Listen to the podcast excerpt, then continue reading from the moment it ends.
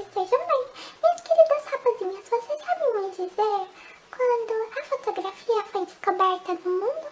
Hum, hum, hum, quero saber.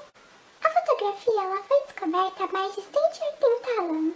A sua data de criação é no dia 19 de agosto de 1839, dia do qual é considerado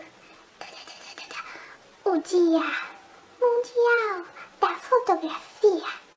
Essa data foi escolhida pois em que a Academia de Ciências e Artes de Paris, que fica na França, o país da Ladybug, revelou ao público como um presente de domínio público do Estado francês para o mundo os estudos e detalhes técnicos de captação de luz empreendidos pelo francês Louis Jacques Mondier Daguerre. Foram graças ao estudo deste pintor, cenógrafo, físico e inventor francês que resultaram na criação do daguerreótipo. O daguerreótipo, a daguerreotipia, uau, que nome confuso, revolucionou de uma forma muito significativa a captura de retratos para a captura real da realidade. E é isso, eu espero que vocês tenham gostado dessa incrível curiosidade. Beijos da raposa e até a próxima. Tchau!